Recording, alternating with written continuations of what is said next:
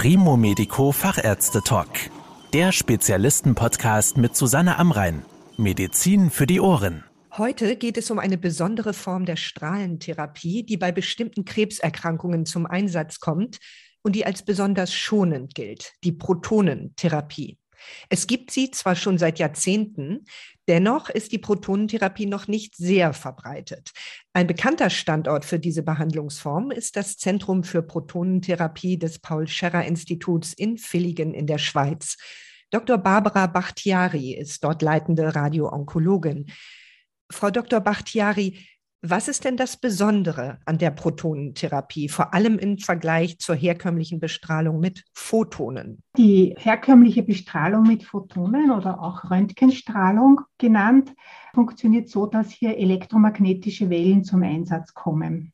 Diese werden in einem Linearbeschleuniger erzeugt und wenn sie in den Körper eindringen, geben sie den größten Teil ihrer Energie schon auf dem Weg an das gesunde Gewebe ab. Aber auch das gesunde Gewebe hinter dem Tumor erhält eine beträchtliche Strahlendosis, da der Strahl durch den Tumor hindurchdreht und quasi auf der anderen Seite wieder austritt. Im Gegensatz dazu besteht bei den Protonen der Strahl aus Partikeln, nämlich den positiv geladenen Wasserstoffkernen. Diese Wasserstoffkerne werden im Zyklotron auf eine hohe Geschwindigkeit beschleunigt. Und wenn sie mit dieser hohen Geschwindigkeit in den Körper eintreten, geben sie auf dem Weg zum Tumor nur ganz wenig Energie im gesunden Gewebe ab. Und aufgrund dieser besonderen physikalischen Eigenschaften stoppen sie dann im Tumor und geben ihre ganze Energie ab und das Gewebe, welches hinter dem Tumor liegt, erhält keine Dosis. Also man kann jetzt generell sagen, dass mit Protonentherapie eine schonendere Strahlentherapie möglich ist als mit Photonen. Und bei welchen Krebserkrankungen kommt diese Protonentherapie zum Einsatz? Ja, die kommt eben besonders bei Krebsarten äh, zum Einsatz, wo der Krebs sehr nahe oder direkt in einem lebenswichtigen Organ liegt.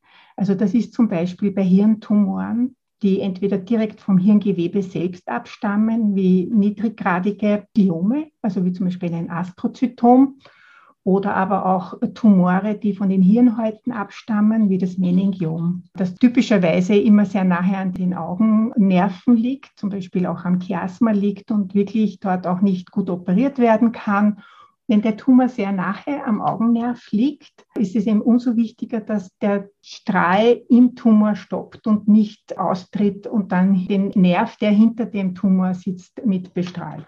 Das gilt jetzt für Hirntumoren, aber es sind auch Tumore, die im Hals-Nasen-Ohrenbereich sind, wo eben die Schluckstraße gut geschont werden kann, auch die Ohrspeicheldrüse gut geschont werden kann. Also man kann damit auch das Risiko einer Mundtrockenheit oder Schluckstörungen deutlich reduzieren nach einer Strahlentherapie. Andere Indikationen sind Tumore, die zum Beispiel sehr nahe am Rückenmark liegen, wie Sarkome und natürlich nicht zu vergessen die kindlichen Tumore. Alle Kinder, die an einer Krebserkrankung erkrankt sind, die eine Strahlentherapie benötigen, sollten eine Protonentherapie bekommen. Sie haben ja eben eine Reihe von Krebstumoren genannt. Könnten denn alle Patienten, die unter diesen Tumoren leiden, auch tatsächlich eine Protonenbehandlung bekommen oder wer entscheidet darüber? Es ist so, dass diese Indikationen vom Bundesamt für Gesundheit anerkannt sind für die Protonentherapie. Also es kann wirklich jeder Patient, der an so einer Erkrankung erkrankt ist und eine Strahlentherapie im Rahmen seines Gesamtbehandlungskonzeptes benötigt, kann diese Protonentherapie bekommen. Bei uns geht es so, dass die Anfragen meistens über ärztliche Zuweiser kommen, aber es kann auch so sein, dass der Patient direkt bei uns anfragt und uns die Unterlagen zur Verfügung stellt. Wir haben dann ein Tumorboard, das sich einmal in der Woche trifft und wo dann der Fall genau begutachtet wird mit Bildern und Krankengeschichten, OP-Bericht, pathologische Berichte. Und dann wird endgültig entschieden, ob dieser Patient in unser Programm aufgenommen werden kann. Sie haben eben schon das Stichwort Gesamtbehandlungskonzept genannt.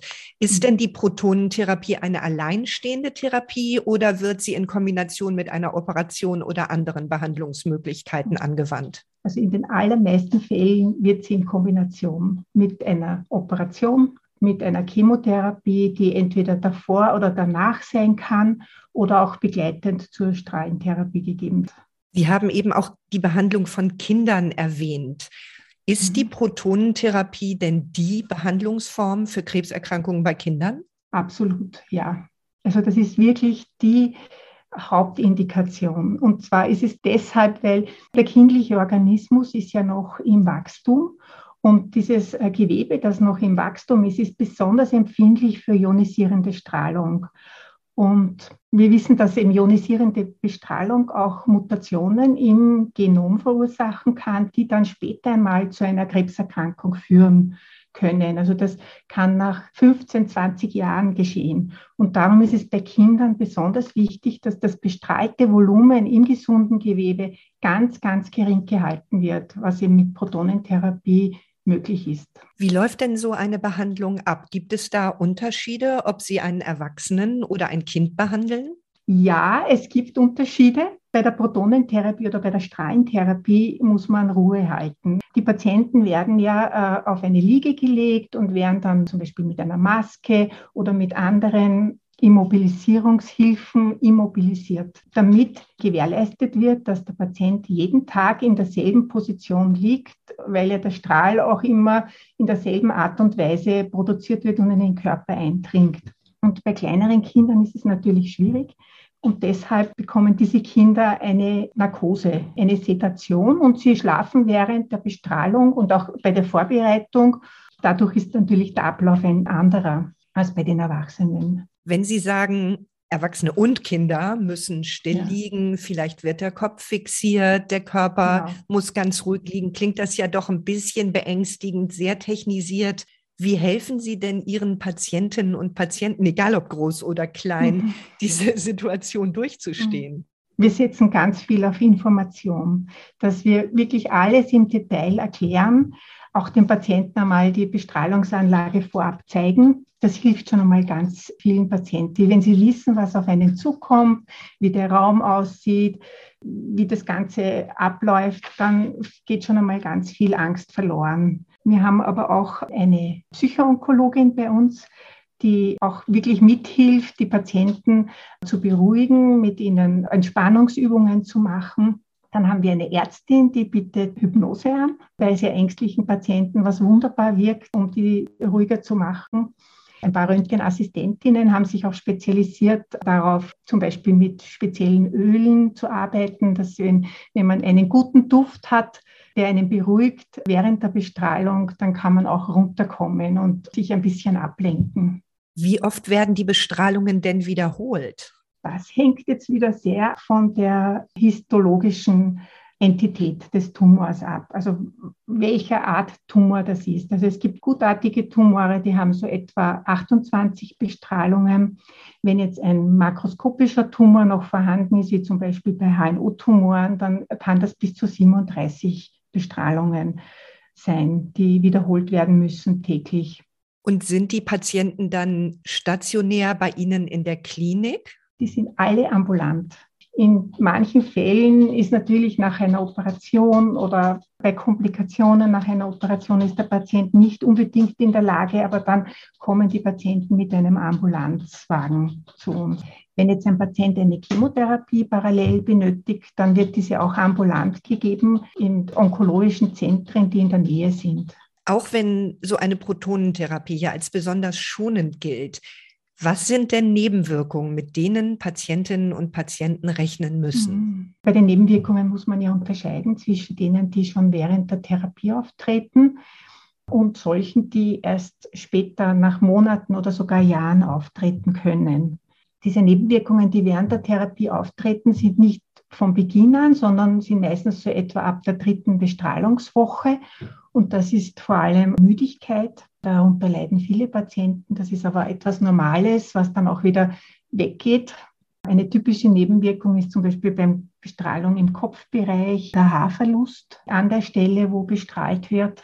Die Nebenwirkung ist generell abhängig vom Ort der Bestrahlung. Ja, es können zum Beispiel, wenn man Hirn bestrahlt, können Kopfschmerzen auftreten, kann vielleicht ein bisschen eine Übelkeit auftreten. Aber diese Dinge, die vergehen wieder, wenn die Bestrahlung zu Ende ist.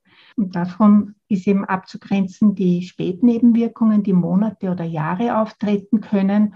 Zum Beispiel, wenn ein Tumor sehr nahe am Hörorgan liegt, kann die Hörfunktion schlechter werden oder es kann auch die Sehfunktion schlechter werden. Also eine typische Nebenwirkung ist, wenn wir einen Tumor im sinonasalen Bereich, also in den Nasennebenhöhlen bestrahlen, dass dann oft auch die Linsen, die sehr, sehr strahlenempfindlich sind, auch mit bestrahlt werden. Und die können dann nach einer gewissen Zeit so trüb werden, dass diese Linse ersetzt werden muss. Wie groß ist denn das Risiko, dass durch die Protonentherapie Folgetumore auftreten könnten? Das Risiko, dass Folgetumoren auftreten können, hängt nicht unbedingt von der Dosis ab. Also es kann auch schon eine ganz kleine Dosis eine Mutation im Genom verursachen.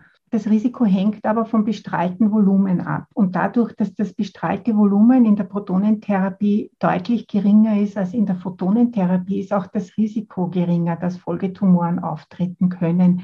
Ich würde sagen, also in der Photonentherapie ist das Risiko etwa auf zwei Prozent in 20 Jahren zu sehen, in der Protonentherapie sicher viel geringer. Wobei, ich muss auch hierzu sagen, man weiß auch, dass auch Chemotherapie zwei Tumoren verursachen kann. Wenn eben der Patient Chemotherapie bekommen hat, addiert sich das Risiko auch.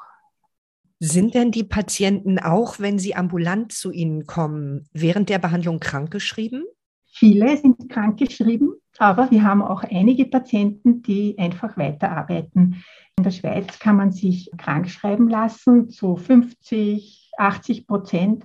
Und viele Patienten möchten das sehr gerne weiterarbeiten und die schaffen das auch gut. Kürzlich war eine Patientin, die ist Gärtnerin vom Beruf, die ist im Sommer bestrahlt worden, ist am Vormittag gekommen und am Nachmittag ist sie in ihre Gärtnerei gegangen und hat weitergearbeitet.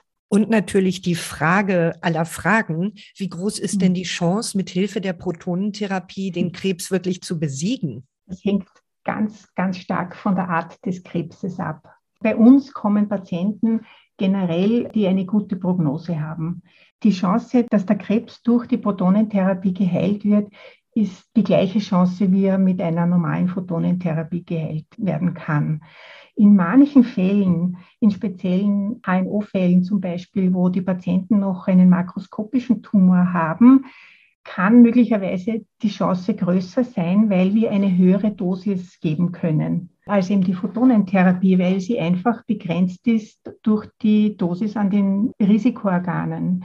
Generell würde ich sagen, sie ist gleich wie bei der Photonentherapie, aber in manchen Fällen ist sie ein bisschen höher.